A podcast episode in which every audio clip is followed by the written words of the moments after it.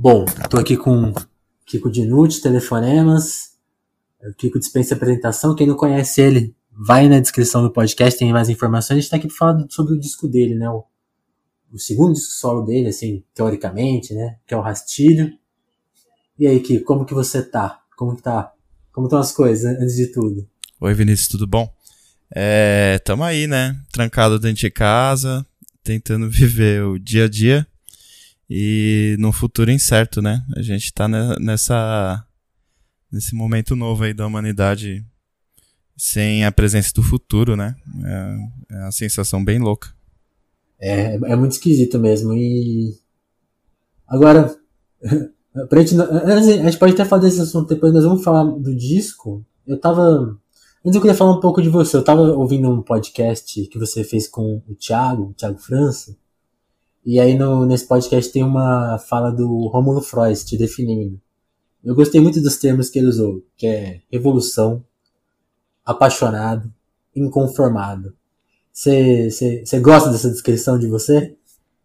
Eu gosto, acho que eu acho que a coisa do. Acho que uma outra palavra que que poderia se encaixar é inquietação, né? Uhum. Eu gosto, eu, eu tenho essa coisa da inquietação, não, eu não me conformo nunca com com o mesmo, né? Com o comum, com vai todo mundo para um lado, eu vou para outro, não, não consigo. Quando minha minha arte tá ficando muito conformada, muito repetida, Acho que por isso que eu mudo tanto, né? Por isso que meu, meus, minha discografia é um tanto esquizofrênica, assim, porque ela salta de um disco pro outro e uhum. quando todo mundo te define por um trabalho, sei lá, tá, tá, até o fim do ano passado, o Kiko era o cara das guitarrinhas esquisitas, que fazia barulhos, frases polifônicas, e daí vem o rastilho e e mata isso, sabe? Eu, eu gosto disso. Às vezes eu, eu erro, né? No, nesse percurso das mudanças, da procura, eu erro, mas depois posso acertar no próximo trabalho e em outro, daqui cinco anos. Mas eu, eu gosto muito dessa filosofia da, da inquietação mesmo. Entendi. É, eu acho que tem, realmente tem isso da inquietação e tem uma coisa eu gostei muito também de uma coisa que uma resenha que foi feita, né, do Rodrigo Abreu. Rodrigo, Rodrigo de Abreu. Que ele fala, né? Ele, ele fala que você no disco talvez tenha uma, uma proposta, o Rastilho uma proposta da gente inventar algo com o nosso desconforto. Eu queria saber se você concorda com essa, com essa frase. E aí, já, e aí já, você já começar a falar mais do disco, assim, onde que surgiu a ideia do Rastilho, a coisa de voltar ao violão? Eu li que tem uma coisa de você ter, com, de ter ganhado ou comprado um violão novo que te inspirou muito, né? Eu queria saber disso nesse, nesse mesmo aspecto, né? assim, de como que o disco foi surgindo. Depois a gente fala do, da busca sonora, da gravação, que também é um aspecto que me interessa muito, mas vamos falar do, do disco em si, assim, como que foram surgindo as músicas, tem esse violão como inspiração, tem, tem outras inspirações, tem... Você fala muito de filmes, né, de conversas que te inspiraram, quero queria que você abordasse um pouco isso. Bom, é, eu acho esse disco ele já estava no meu imaginário de alguma maneira, né? Eu já queria fazer um disco só de violão já fazia um tempo, eu só não sabia quando seria. Eu já tinha composto o, a música Febre do Rato, mas só a letra, assim, com melodia, sem violão. Mas eu já tinha guardado, falei, ah, essa vai ser pro disco de violão, disco de samba e coisa e tal. E Aí no, eu, eu comprei um violão novo, isso me incentivou bastante. E eu comecei a, a, já criar algumas, só brincando com o violão novo, já comecei a criar algumas sonoridades. Essas sonoridades não, não é tanto uma novidade na, na minha vida, né? Ela é resultado de um percurso, é resultado de outros trabalhos que eu fiz com violão, que, que pode ser o bando afro-macarrônico, o padê, o Duma Viola, o Na Boca dos Outros, o próprio disco do Metal Metal, o primeiro, primeiro disco do Passo Todo, são discos de violão, né? Era, era uma época que eu só tocava violão. Então nessa época eu desenvolvi alguma linguagem, um jeito de tocar que já estava imprimido, já estava definido, né? Esse meu jeito de tocar há 10 anos atrás. Meu, a, a minha necessidade de voltar a fazer um trabalho de violão era talvez uma coisa de não deixar para trás o que eu tinha inventado nesses trabalhos, né? Uma coisa de revisitar, recriar, uhum. reler esse, esse jeito de tocar. Então, quando eu comprei o violão, já eu falei, opa, acho que agora é a hora de começar a mexer em algumas coisas. Nesse mesmo período, eu sofri um acidente de, de skate e quebrei meu pé de uma maneira meio grave, assim. Então, fiquei internado um mês no hospital.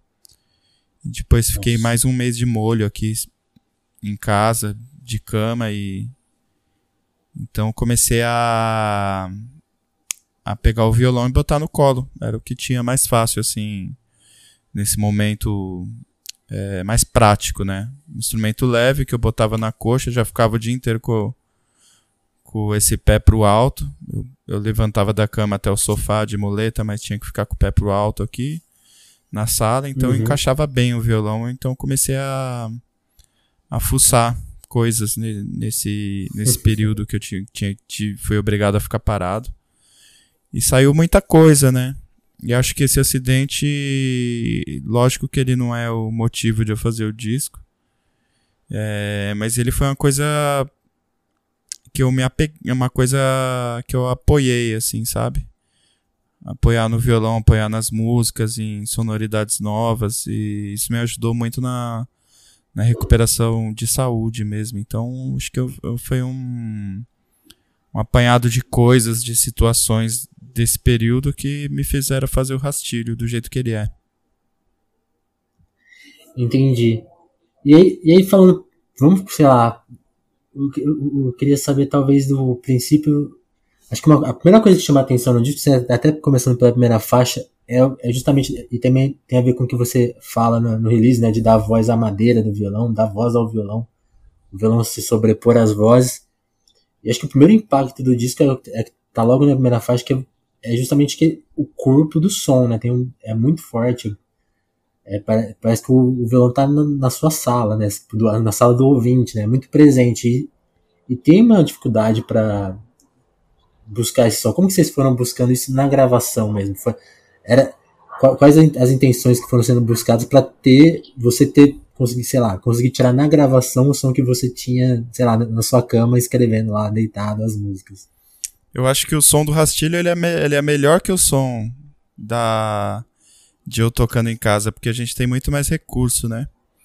Então ele tem uma coisa, uma fidelidade acústica, mas ele tem outros elementos, outros efeitos que foram usados na. Sim, é verdade. E assim, eu chamei o André Magalhães, eu chamei, primeiro, primeiro eu chamei o Bruno, Bruno Buarque, foi um dos engenheiros do disco.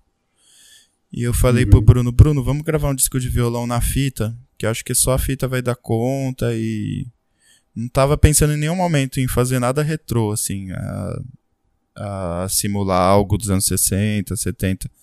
Mas eu queria muito a, a compressão da fita, a sujeira da fita, o peso que a fita tem, né? Eu sempre noto que, todo, que é muito difícil gravar violão. violão não é um instrumento muito fácil de, de amplificar, né? Quando você vai fazer show, o violão na linha sempre fica estranho, sempre fica aquele som meio de churrascaria, assim.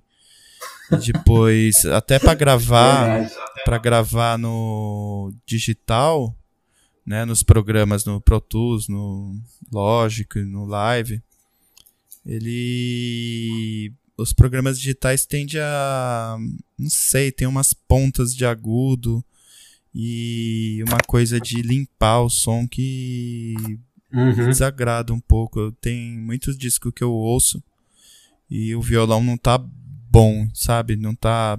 Fala aí, poderia estar tá com mais peso, poderia estar tá com mais grave, mais médio. Então noto uma certa dificuldade dos engenheiros de som para tirar som do violão. E isso também na época do, da fita também. Era muito. A gente escuta os discos de MPB e nem sempre é um, uma captação boa o violão, né? Você pega o, o Canções Praeiras do Dorival Caymmi, aquele violão poderia estar tá muito mais alto, muito mais amplificado a voz cobre o violão bastante. Lógico, tem todo um, um padrão de mixagem da época, né?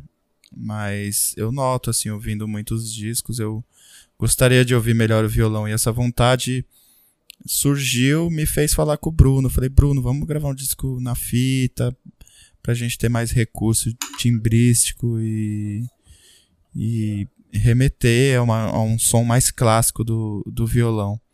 Em seguida eu chamei o André Magalhães, que é o cara que gravou todos, quase todos os meus discos que tem violão, né? O, o Padeio, Bando Afro-Macarrônico, do Moviola, Na Boca dos Outros, primeiro do Metá Metá. Ele sabe tirar som do violão. Se você pegar o, o disco do, do Moviola, é um dos melhores sons de violão que eu já consegui fazer.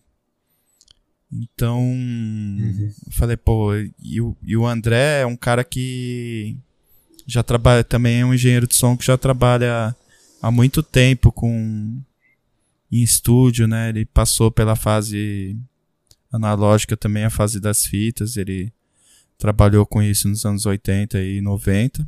Quando eu conheci o André a primeira vez, quando eu fui gravar a primeira vez no estúdio dele, ele gravava na fita. Tava começando as pessoas a usarem os arquivos, os, os software digital, né, de gravação de música. E chegando nos anos 90 com, com esses equipamentos digitais, a música sendo gravada no computador, ela ficou limpa, né? Você pega os discos uhum. de MPB dos anos 90, é uma, é uma limpeza, assim. Depois ainda o pessoal começou a entrar na paranoia, em afinar as coisas, em ir limpando, limpando, limpando, não ter erro. Todos os discos são meio perfeitos, assim, né? Então a gente tava tentando fugir disso tudo e. E daí já rolava uma intimidade entre, entre os três, uma amizade de mais de 10 anos. Eles são músicos também, acho que é bom ressaltar isso. Os dois são bateristas e percussionistas e isso ajudou muito, né?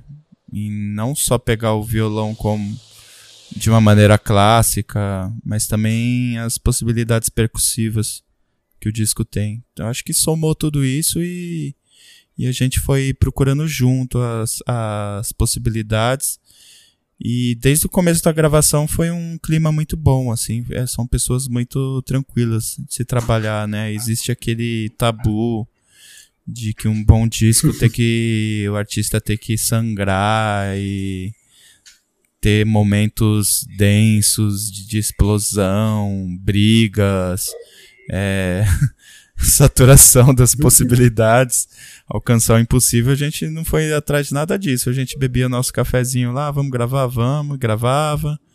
Ah, errei, mas ficou bom, então fica. Então, teve vários fatores que ajudaram.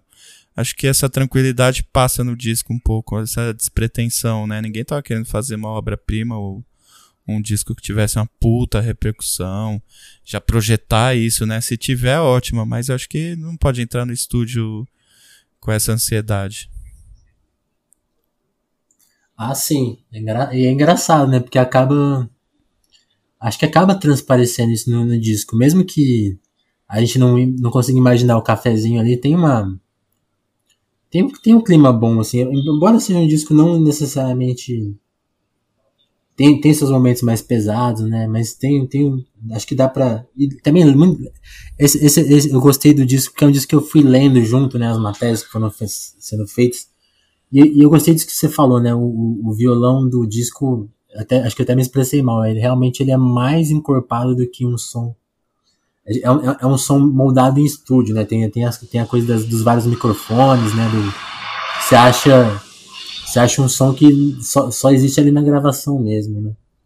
Agora, a questão temática, assim, como que você foi buscando os temas do disco e como que você eu queria que você explicasse né, o título, rastilho, né? Que rastilho de pólvora, esse é um rastilho de pólvora? Quais são os sentidos que você foi encontrando nesse título? E até, e até, e até na capa também, que acho que, que, que traduz muito bem o título, né? O, o título e o tema em geral, né? Os, os temas, o, eles eles se apresentam da mesma maneira que outros discos meus. É, temas um pouco mais espinhosos, né?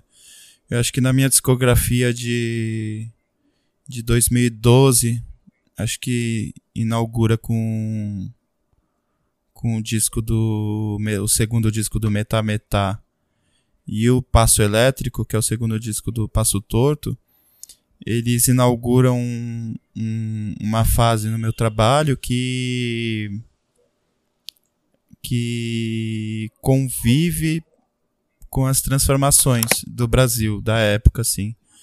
Então, você pensar que em 2012 a gente estava fazendo esses discos um pouco mais atormentados, um pouco mais ruidosos. Aí, em 2013 sai o disco da Jussara, que foi gravado em 2012. Então tinha todo esse sentimento de panela de pressão, né? Que algo ia explodir e a gente não sabia uhum. o que uhum. era. Daí em 2013 essa panela explode de algum jeito e a gente continua sem saber o que é. Acho que muita coisa, muita análise vai ser feita ainda né, é, de 2013. Todo mundo chuta muita coisa, mas é, acho que a coisa foi mais complexa. E em 2013, acho que essa panela explode e não consegue.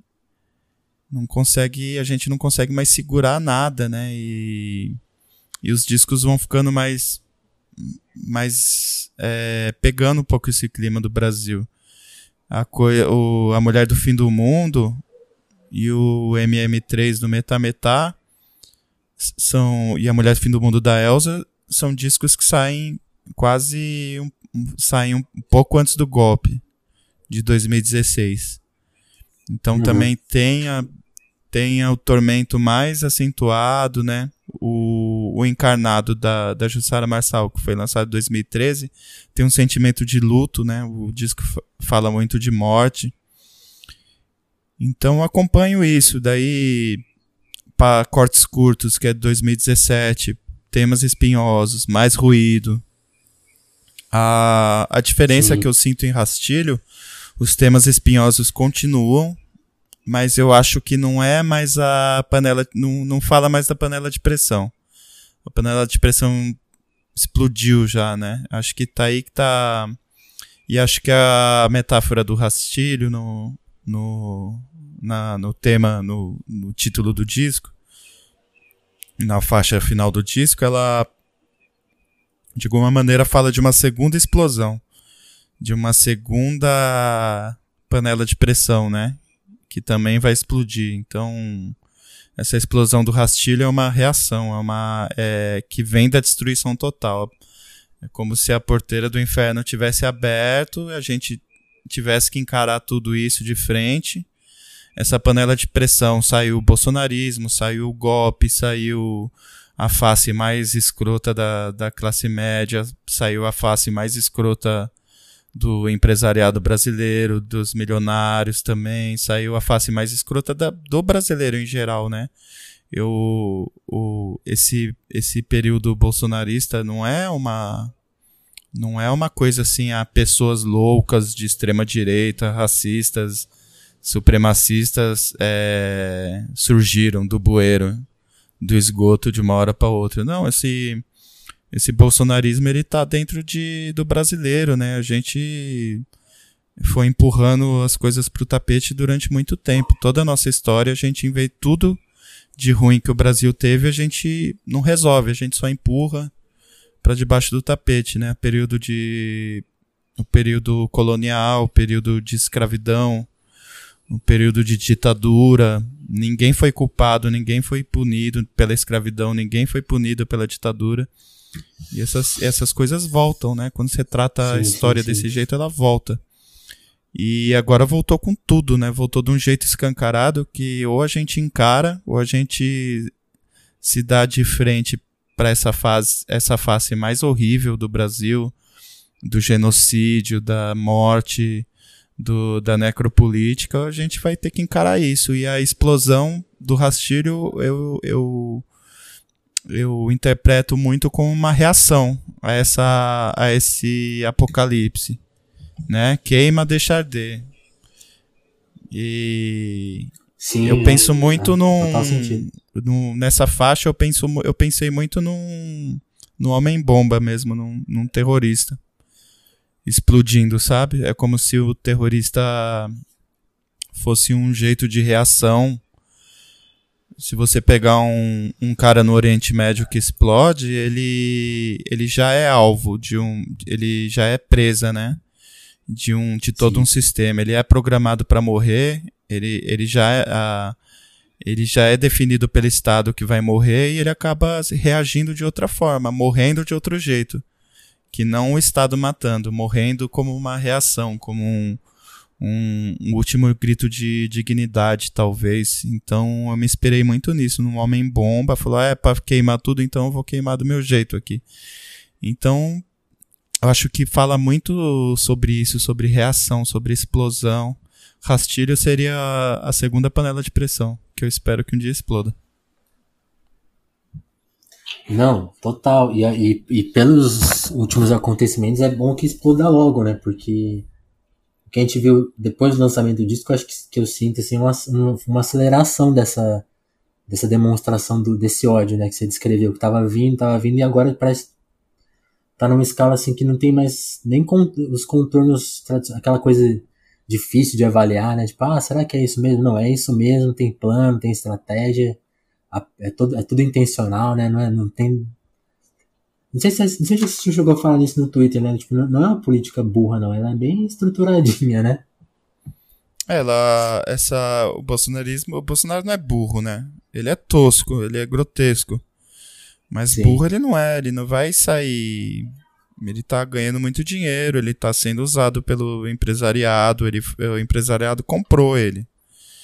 E muita gente comprou, e, e se ele fosse burro, ele não ia estar tá onde ele está. Nenhum burro vira presidente da república. Ele é um projeto, né? Esse, eu acho que o, a camada mais conservadora do, da classe média, do, dos ricos, do empresariado e e até, na, a, até nas camadas mais baixas, esse lado conservador estava muito acuado, dez anos atrás.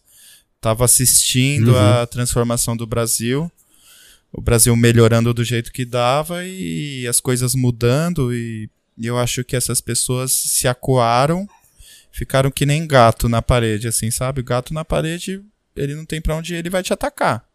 Ele sabe a força que Sim. ele tem e mesmo se ele for mais fraco, ele vai te atacar porque não tem mais para onde ir. Então acho que a elite do Brasil tava um pouco assim, acuado, não podia falar muito porque pegava mal.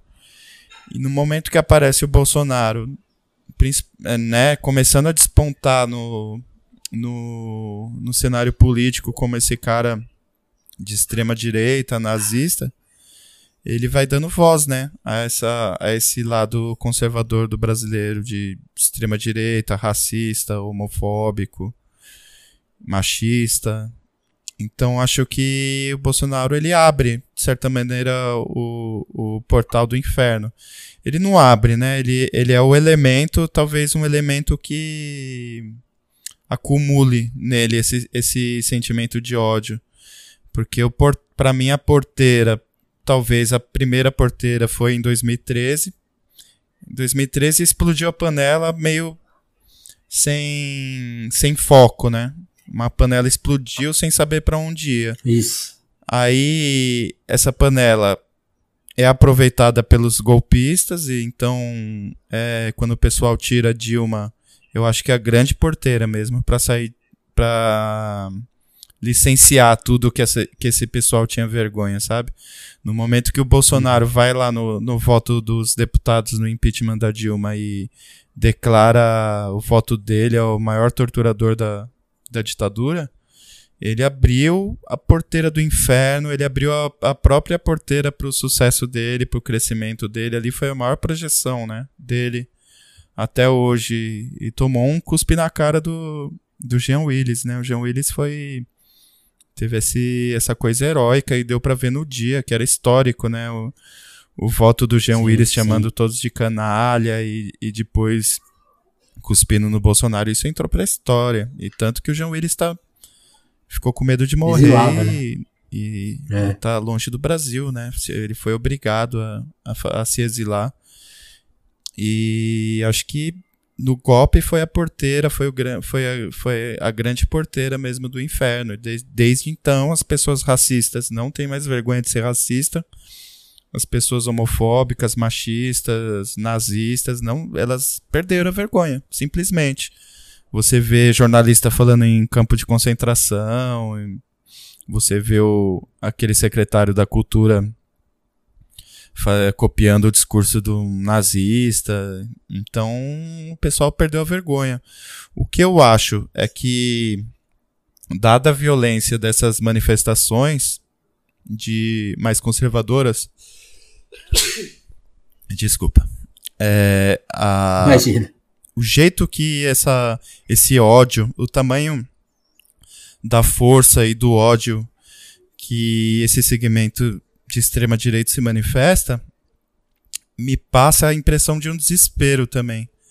Primeiro, desespero de eles estarem assistindo a mudança na década passada, uma mudança muito rápida de em vários setores e me, me demonstra uma certa fraqueza, uma certa fragilidade de uma coisa que vai passar.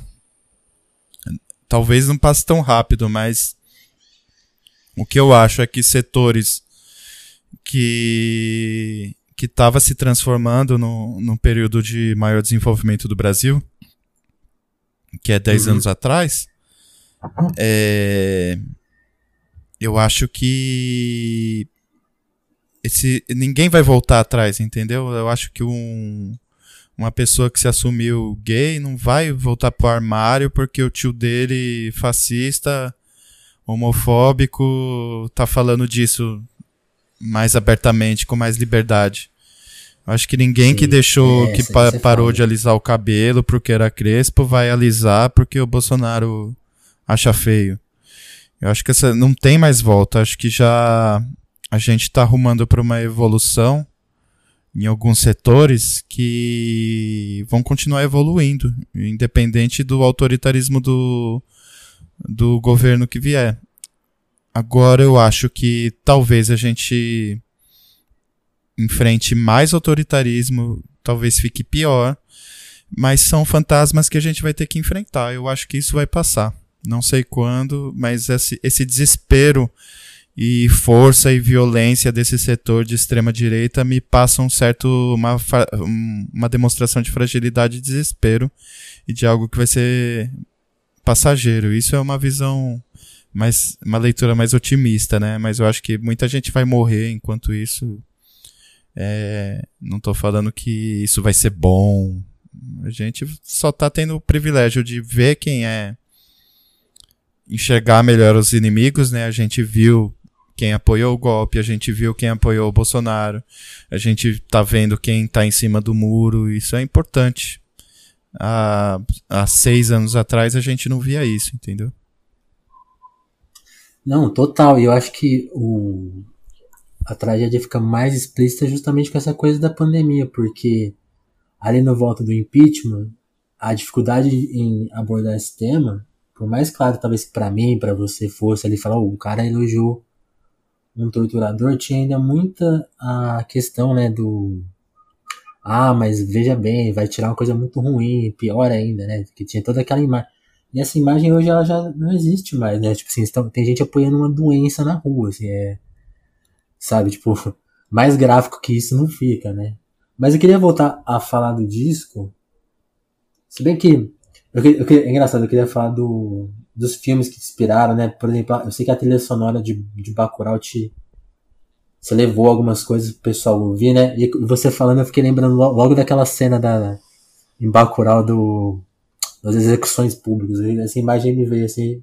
Eu queria até se você, se você quiser falar um pouco do filme, fica à vontade, mas eu queria que você falasse dessas um pouco mais dessas inspirações externas, né? Filmes, conversas, porque é uma coisa que tem no disco são alguns personagens que eu também queria que você falasse, né? Tipo a Dada, o Marquito, quem são essas pessoas? Assim?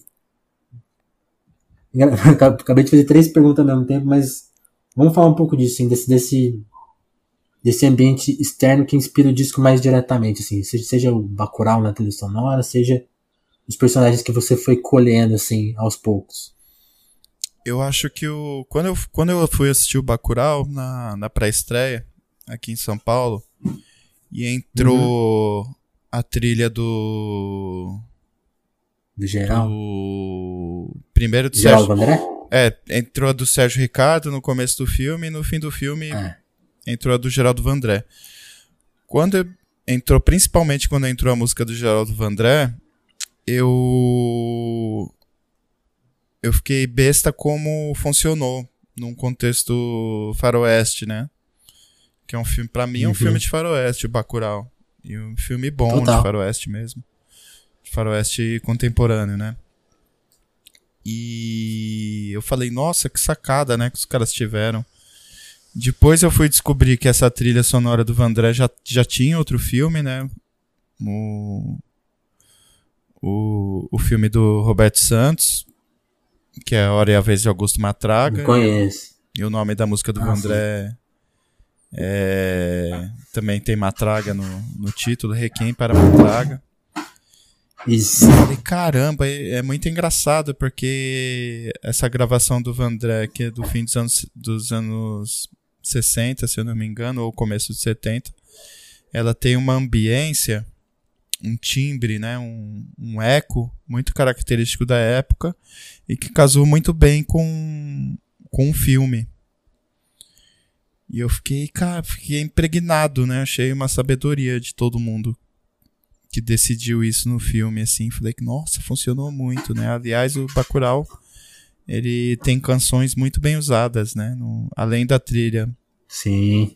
Além da trilha original, ela tem canções que se encaixam muito bem na abertura e no, no passado do filme. E eu fiquei com isso guardado, de alguma maneira. Eu sempre gostei de faroeste, eu, eu gosto de assistir faroeste de vez em quando e... E, meu, e, logicamente, meu compositor predileto de faroeste é o Ennio Morricone, né?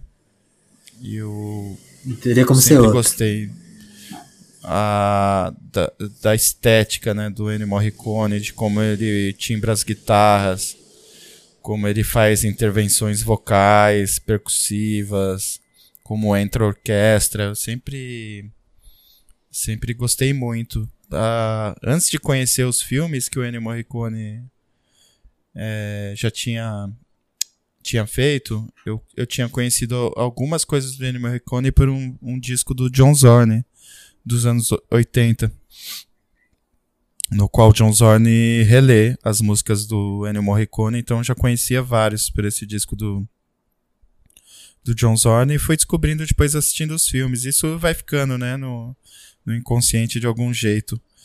Mas quando eu fui gravar o rastilho e, e queria mostrar alguma referência para os caras do som que eu do som que eu estava buscando, uma, uma coisa a gente já sabia, é, não era o som de hoje, esse som mais comprimido, né, que os, os, os CDs de música que tem banda acaba uhum. usando bastante compressores e os plugins digitais. E a gente não queria esse som, a gente queria fazer um som deslocado do, dos padrões de hoje em dia. Então a gente ficou pensando, pô, vamos gravar na fita já, né? Já é, um, já é uma carta na manga já. Uma coisa a mais. E eu mostrei, de repente comecei a mostrar para os caras, mostrei essa gravação do Vandré, falei, ó, ó o eco da voz, vamos tentar puxar isso. Ó o eco do violão e tá, como que a gente pode puxar esse eco? Então, nessa época as pessoas na época do disco do Vandré só tinha as câmeras de eco, que eram salas, né? Que você uhum. botava o microfone em lugares estratégicos e aproveitava o, eco de, dessa sala. E existia e existiu depois o, o, o reverb de mola. Nossa. No qual o som passa por uma mola, essa mola vibra e, e e depois por uma outra saída você pega esse som transformado pela vibração da mola, né? Então, tipo, a gente tem os dois recursos. A gente fez uma câmera de eco na, na escada do estúdio dele. A gente deixou um, um monitor, um amplificador, um monitor com o som do violão amplificado saindo nesse corredor da escada e, e um microfone em, outro, em um ponto estratégico para pegar esse som do violão com eco. E foi muito bem usado no disco, assim. Depois teve outros processos. Teve o, os reverbs de mola, teve os delays de fita, é, simuladores, pedais simuladores de delay de fita. E a gente começou a usar esses recursos se inspirando um pouco nos discos dessa época, do, do fim dos anos 60. Edu Lobo, é, Pedro Sorongo. A gente começou a, a, dar uma olhada nessa música dessa época, né?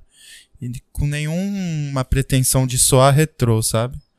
Eu morro de medo uhum. de soar saudosista, assim, num trabalho meu. Eu não gosto de saudosismo, não, não gosto de nostalgia. Tenho certeza que não sou. Não, claro. Mas corre-se o risco, né? De ter, ah, o cara fez um negócio retrô, nostálgico. Uhum. Não, não, gosto de nostalgia. Eu, tinha que ser um disco que falasse de hoje em dia, né? Mas é interessante a gente ter visitado esse esse ambiente sonoro, né, dessa época, que é uma coisa que as pessoas às vezes procuram, não acham direito, fica no meio do caminho. E toda época tem uma característica estética sonora, né? Os anos 70 é uma coisa. Nos, no, no, na metade dos anos 70, as coisas começam a ficar mais colada. Ah, você ouve os discos, a bateria, o baixo, a voz não tem muito reverb, elas estão muito coladas, assim. Aí chega nos anos 80, é, chega o reverb digital nos anos 80, né? E todo mundo começa a usar muito esse reverb digital, que é um, um reverb brilhante, né? Ele parece que vem com, com um pó de lantejoula, assim, ele deixa tudo bonito e brilhando, assim. E foi exaustivamente usado e até mal usado, né? Em muitos casos, nos anos 80, a gente vê tudo com muito reverb, né? Aquelas caixas de bateria. Pá!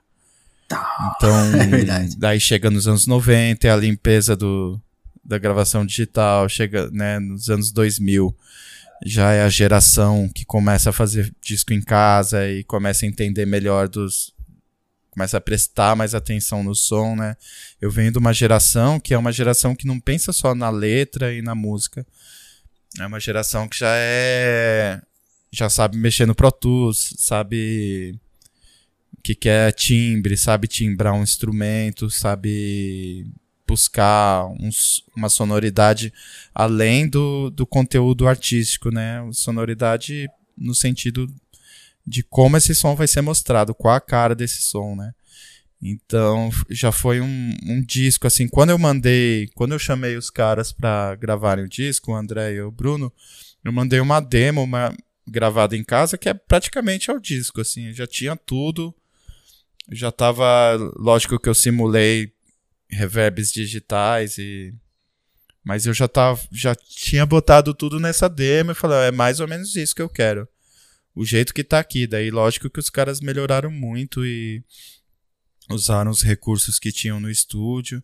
O estúdio é o estúdio do Bruno Buarque, o Minduca Studios. E a gente usou microfones, é, mesa analógica também, usou os, os prés, os condensadores, os reverbs, os delays. É tudo analógico, então acho que é, acaba aproximando um pouco nesse período, desse período onde as coisas eram feitas mais na unha acabou passando isso um pouco pro disco. E, e, e, foi um processo. E não que isso também seja uma coisa muito engenhosa, porque foi muito artesanal, são recursos que a gente usou, né? O, os caras ficam apertando o REC do gravador do, da fita, né? O cara fica do lado de um gravador apertando o REC, é uma coisa. Soa. Parece a gente gravando rádio nos anos 80, a fitinha. gravada da FM lá, você aperta REC play, deixa no pause. E é muito louco o processo todo, muito artesanal tudo, né? Eles usaram vários tipos de microfonação no, no violão para ter recurso, para usar um microfone certo na hora do refrão, um microfone mais grave em outro trecho, usar o eco da escada num trecho específico. Isso acabou funcionando muito bem no disco. Quando você fala de toda essa engenharia, eu penso justamente na referência que, que eu acho que muita gente, quando foi te entrevistar, você falou, e muita gente não imaginou que é, é do Michael Jackson, né?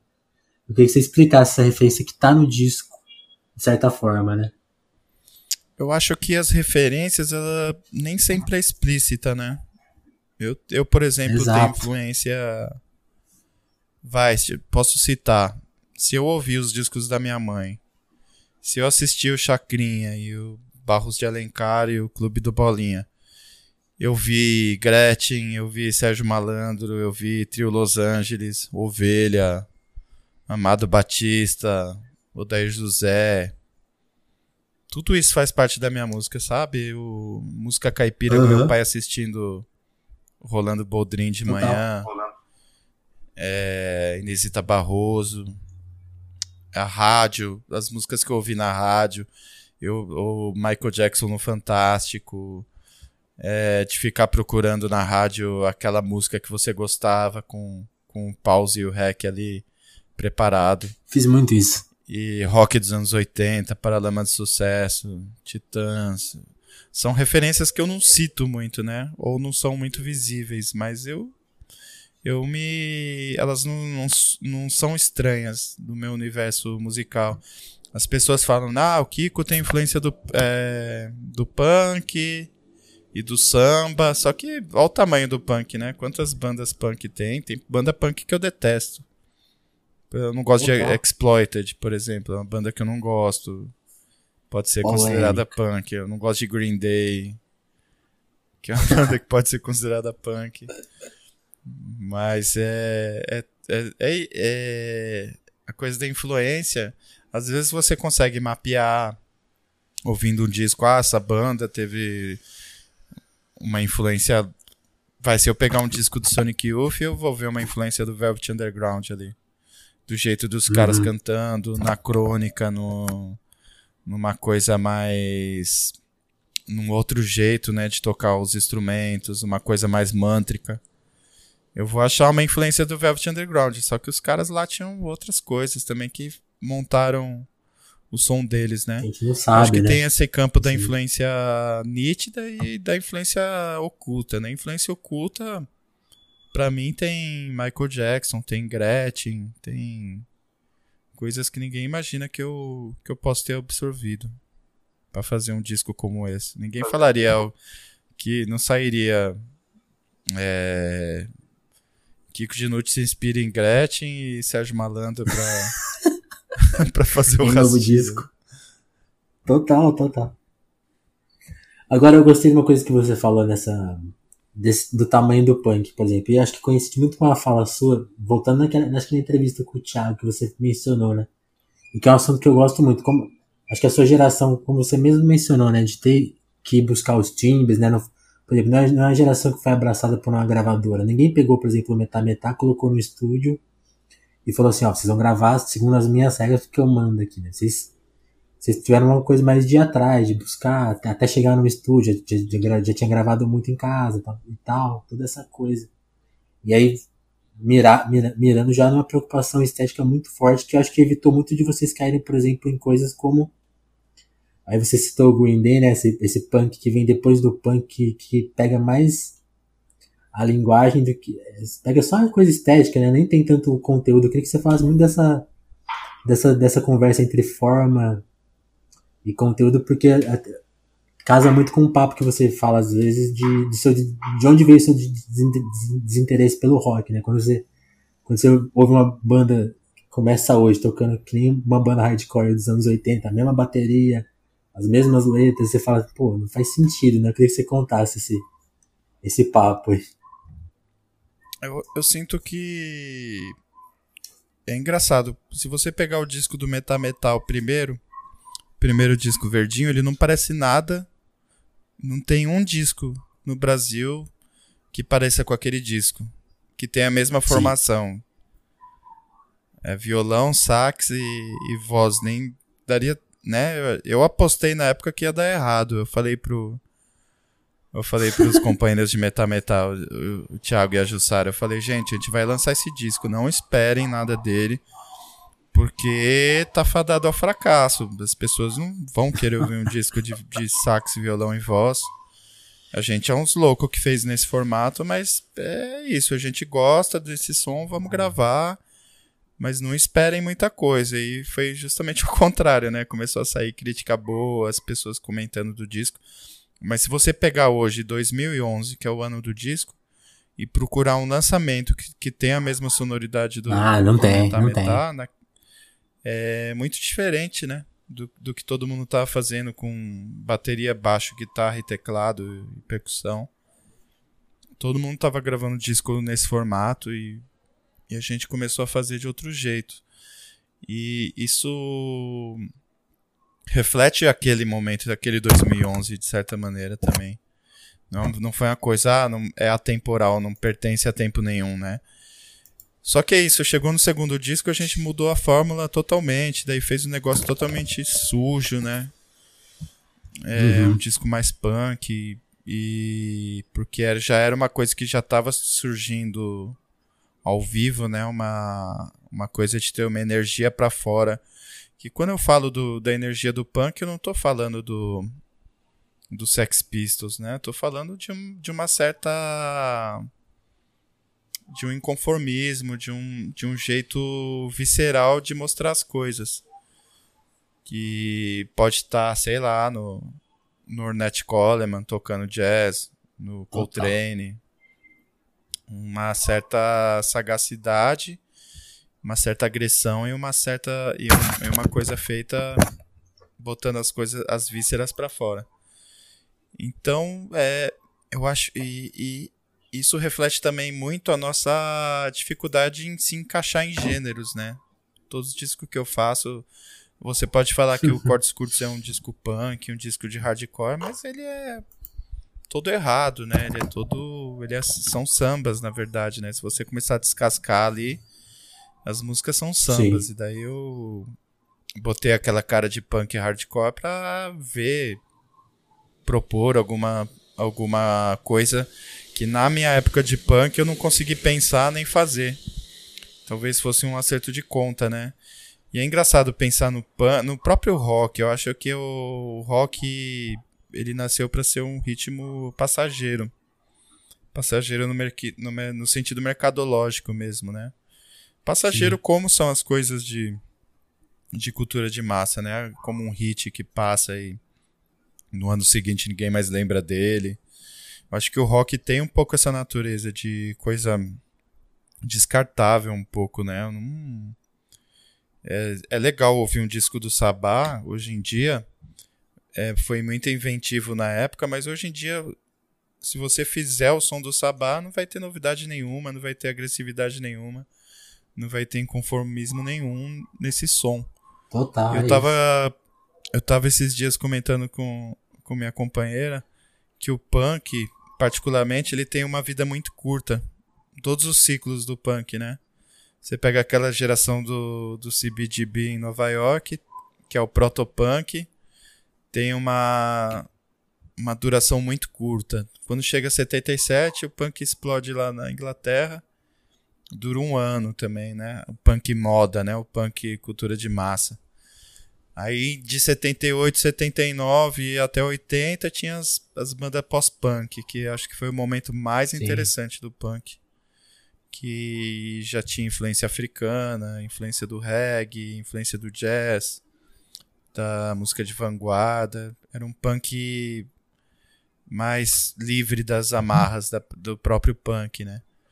Aí nos anos Sim. 80 começa no, no começa o tal do hardcore, que é o punk acelerado, é um negócio que dura super pouco, né? A maioria das bandas duraram dois, três anos ou um ano.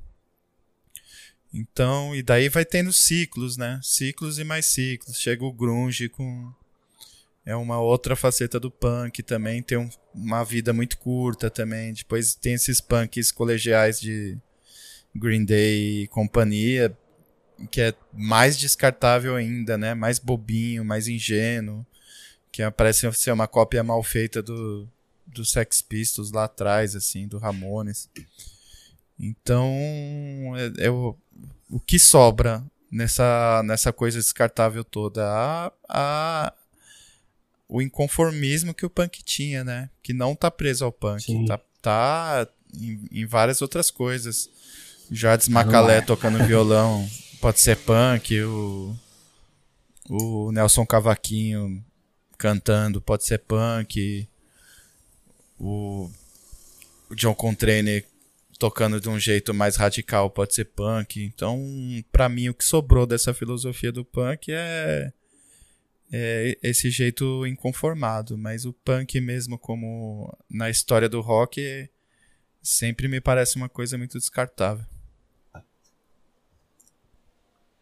Legal. E isso acho que coincide com outro papo que também você aborda bastante, que é essa coisa do entendimento paulistano, né, das, das, das, das de todas as experiências, né, você fala, você, você cita muito a questão do, da nação zumbi, ou mesmo os mutantes, né, que, que te, te, te impactaram de uma forma assim, eu não posso buscar esse caminho mais que ele já foi traçado e, e aí tem, tem essa coisa da cidade, né, de ser uma cidade que recebe muita informação, né, acho que quando a gente, quando a gente pega a dificuldade em ler o mundo já normal, em São Paulo parece que isso se multiplica de alguma forma, né, já é difícil entender as coisas. Em São Paulo parece que elas pioram, né? É, num... São Paulo é um lugar confuso, né? Como todo lugar do Brasil, né? A gente tem a formação muito peculiar. E é difícil você você escapar de certos padrões, né, de, de, um, de um determinado local. Que o que teve sempre em São Paulo é a coisa de querer copiar Londres ou Nova York, né? Sempre teve isso. A história do rock uhum. dos anos 80 foi baseada nessa sede, né? São jovens recém-saídos da ditadura que começam a se inspirar em Londres e Nova York para nas músicas que eram feitas nessa época, para se, se expressar como como vontade, como moda, né? Tem a coisa do new wave, do punk. Então a gente, aí, aí a gente começa a fazer coisas de certa maneira defeituosas, né? Uhum. Tipo, eu começo a ver. Eu, quando eu penso em gênero, em rap, em rock, em reggae, até quando eu escuto um disco brasileiro contemporâneo, eu fico pensando assim: legal. Se eu tirar a voz cantando em português, essa música vai ser brasileira? Por quê? Eu sempre me faço essa pergunta. Porque às vezes você escuta Foda. um rap, tira a voz cantando em, em português, vai parecer só um rap mal feito do de 10 anos atrás dos Estados Unidos. Um rap atrasado. Ou, ou vai parecer um rap feito que poderia ser feito na Finlândia, a base eu tô uhum. falando, né? Não a parte cantada. Sim, sim. Eu falo, pô, essa base poderia ser feita na Espanha, na Finlândia ou, ou na Argentina. Ou na Itália, ou na, ou na Grécia. Então, às vezes eu fico eu pensando, ouvindo rock, eu, eu vou pensando, né? O que, que tem de particularidade, o que, que tem de identificação com o lugar que eu moro. Eu sempre é, faço esse filtro um pouco. E, uh, e, e lógico que eu acho várias coisas que só poderiam ser feitas aqui, né? Você pega o, o próprio Chico Science Nação Zumbi, não poderia ser feito nem em outro país e nem fora de Pernambuco, né? Não, não teria jeito de se fazer. Você pega o disco do, da Timbalada, o primeiro disco da Timbalada, não, não tem como ser feito em outro lugar aquele disco. É uma. Sim. Tem uma questão de identidade muito forte, né? E aqui em São Paulo isso sempre foi mais, mais. As pessoas em São Paulo sempre acreditaram que estavam fazendo o autêntico rock é, inglês ou americano e não, e, e não tava, né? Ou soava defeituoso, ou soava um defeito que dava certo, ou um defeito que não dava certo. Por exemplo, eu gosto de, de pensar, quando eu penso em rock dos anos 80, a banda que eu, que sobrevive na minha memória e que eu, eu vejo que tem muita qualidade, hoje em dia é o Paralamas do Sucesso. Porque o Paralamas uhum. toca, tinha influência lá dos caras de, de rock, tinha influência do The Police, coisa e tal, tinha a influência do reggae, muito forte, daí já Mas era uma coisa fora da, né? da, curva, né? Garotos é, olhando menos para cultura anglo-saxã e olhando para a uhum. cultura de influência africana, na, da vinda do Caribe, da Jamaica, e uma certa brasilidade, né? Uma certa. Eles não tinham pudor em falar de coisas do Brasil ou de, de ter uma, uma postura mais tropical, né? que tinha a ver com o nosso jeito, com, com a nossa latinidade. Então hoje eu enxergo que Paralamas é uma banda que não poderia ser feita em outro lugar, entendeu? Que já tinha uma ânsia de ter uma identidade brasileira, um jeito de tocar rock, que foi a mesma ânsia que moveu o Chico Science depois e que moveu outro, que continua movendo outras pessoas. Então, quando a música tem gênero, seja rap, seja rock, ou outro gênero, é... eu fico sempre com.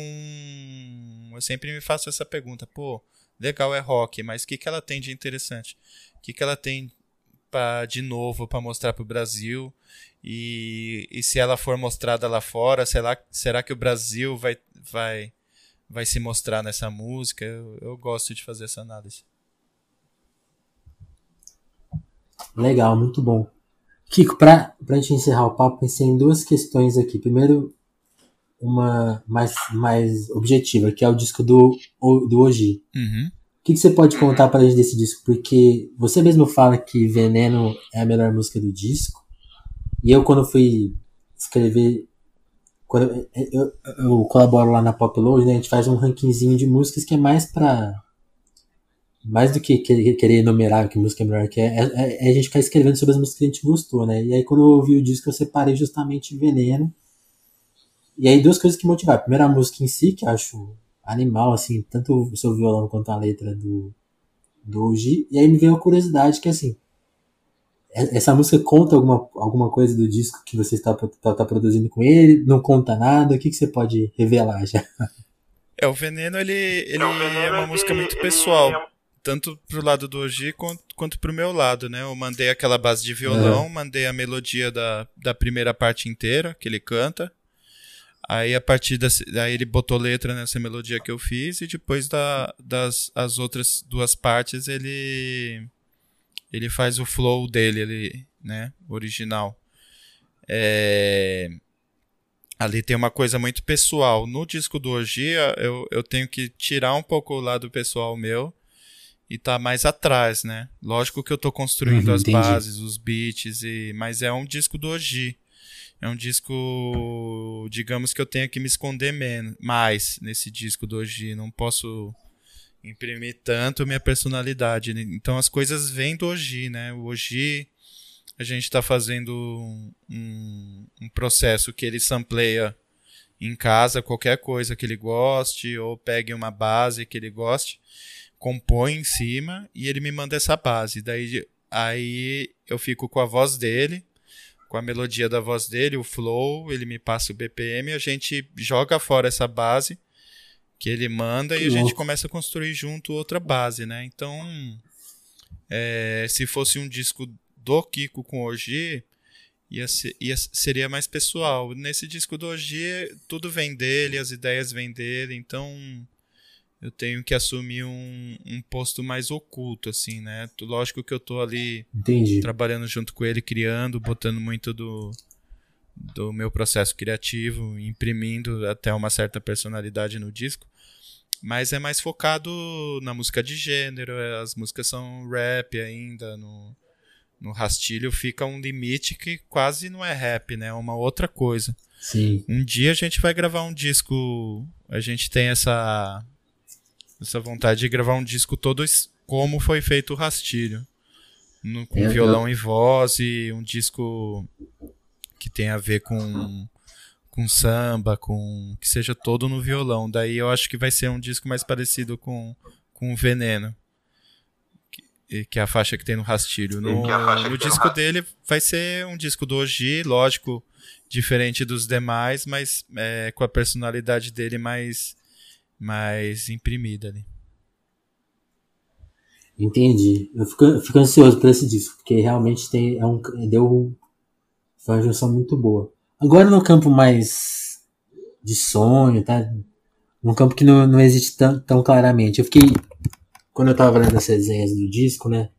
São, tem, vários, tem vários violões brasileiros que são citados. O Gil, o Baden Powell, até que você rejeita um pouco. E Aí eu senti uma falta do citarem o João Bosco. Eu até vi uma entrevista que você cita ele. Aí eu fiquei pensando nisso. Eu queria que você citasse se é mesmo uma influência, qual, quão importante ela é.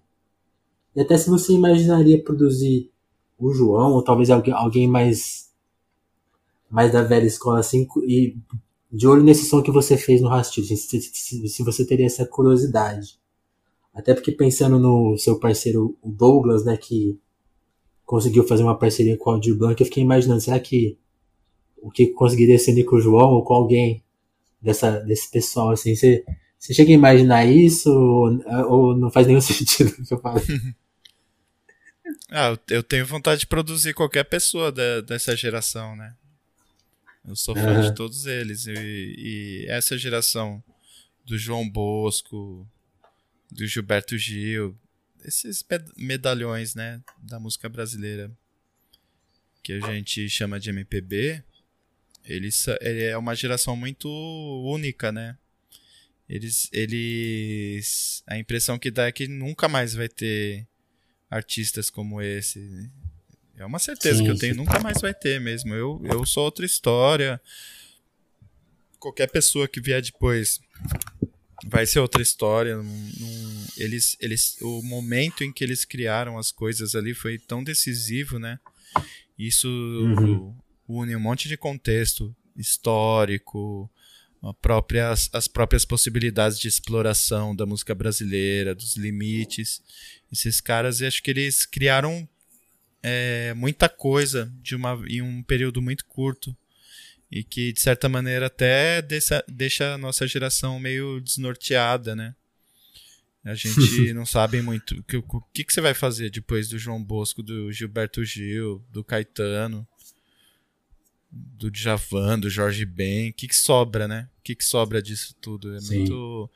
A gente é uma geração muito muito desamparada nesse sentido, assim, né? Tudo já foi inventado, como é que vai inventar outra bossa nova? É, é muito difícil pra gente. A, a, impressão que dá é que as coisas mais novas que são inventadas hoje em dia já não tem nenhum vínculo com esse formato de canção que esse pessoal Total. fazia, né? É, para mim, as coisas mais, mais radicais de invenção de música brasileira hoje em dia, por exemplo, é o funk. E Total. o funk não Concordo. tem muita relação com essa cultura cancional, né? De, de uma canção com melodia e harmonia e ritmo. O funk ele tem um, o contexto dele histórico de toda uma geração que está vindo agora, que enxerga a música de outro jeito mesmo, que teve outra formação, outra influência. É, esses caras eles são eu acho que quando eu penso nas influências de violão do Rastilho, tem passa por muitos lugares, né? Passa pelo Dino Sete Cordas, pelo jeito de tocar os baixos, passa pelo Baden Powell, passa pelo próprio João Bosco, passa pelo Gil muito. Assim, é, as, as inspirações mais próximas para mim nesse, nesse violão do Rastilho são, é, é, é João Bosco e Gilberto Gil. Eu pensando assim os primeiros nomes que, que aparecem, uhum. né? Foram os caras que que me mostraram que dava para fazer canção e um violão muito pessoal ao mesmo tempo, né? Mas isso, mas meu violão tem influência de vários outros violões, né? Os cavaquinhos, Jardim Macalé, Egberto Gismonte, o que às vezes as pessoas. O, o que me irrita às vezes no, na comparação com Baden Powell é que existe um universo muito grande de violão no Brasil. E uhum. quando fala que meu violão lembra do Baden Powell, parece que anula todo o processo que eu fiz para chegar no meu violão, sabe? Que lógico sim, que tem uma pita, pitada de Baden Powell ali. Mas eu acho injustiça com o próprio Baden Powell me, me botar como um herdeiro, entendeu? Porque tem. Eu não chego nem no. Não chego nem no, no, no dedinho mendinho do Baden Powell, da, da genialidade dele, da invenção dele, da técnica dele, da virtuose dele. Eu, eu só arrumei meu jeito de tocar, que já é meu jeito lá desde o primeiro disco. No meu primeiro disco eu, eu já era o Kiko, então. O é, é, acho que o Douglas disse alguma coisa uma vez no Twitter falando do meu violão que, e dessa e de as pessoas é, se basearem em citações, né, para definir o meu violão. Ele fala, ele dá um exemplo tipo assim, a lua tá lá, mas as pessoas apontam para a lua para avisar que ela tá lá, mas a lua sempre esteve lá, entendeu? Então as pessoas apontam, ah, parece isso, parece aquilo, parece não sei o que, mas não, parecer é uma coisa, né? Ser é outra. Então eu sou o Kiko desde o começo, assim, eu não sou o Baden Powell, eu nem quero ser e não tenho capacidade nenhuma de ser o Baden Powell. Então, e, e, e a, o meu violão tem influências de outras coisas, do Michael Jackson, do Tony Tinoco. Não tem. Não, eu não fiz um estudo sobre violão, sabe? Eu nem conheço muita coisa. Conheço os uhum. clássicos e os nomes mais conhecidos. Não, não tem uma dedicação desse tamanho pro violão. O, o que existe é só meu jeitinho ali de tocar, que alguma novidade traz. Mas eu não sei se é uma nova página, se é a revolução. Acho que não é, não. É só meu jeito de tocar. E ele existe, ele sempre existiu. Boa, aqui. Quero te agradecer pelo papo, pela. A gente deu um jeito aqui de gravar diferente funcionou, foi diferente, mas funcionou. Queria te agradecer pela paciência, pelo tempo. E é isso, um abraço, oh, valeu aí, boa. Obrigadão aí pelo papo. Boa quarentena.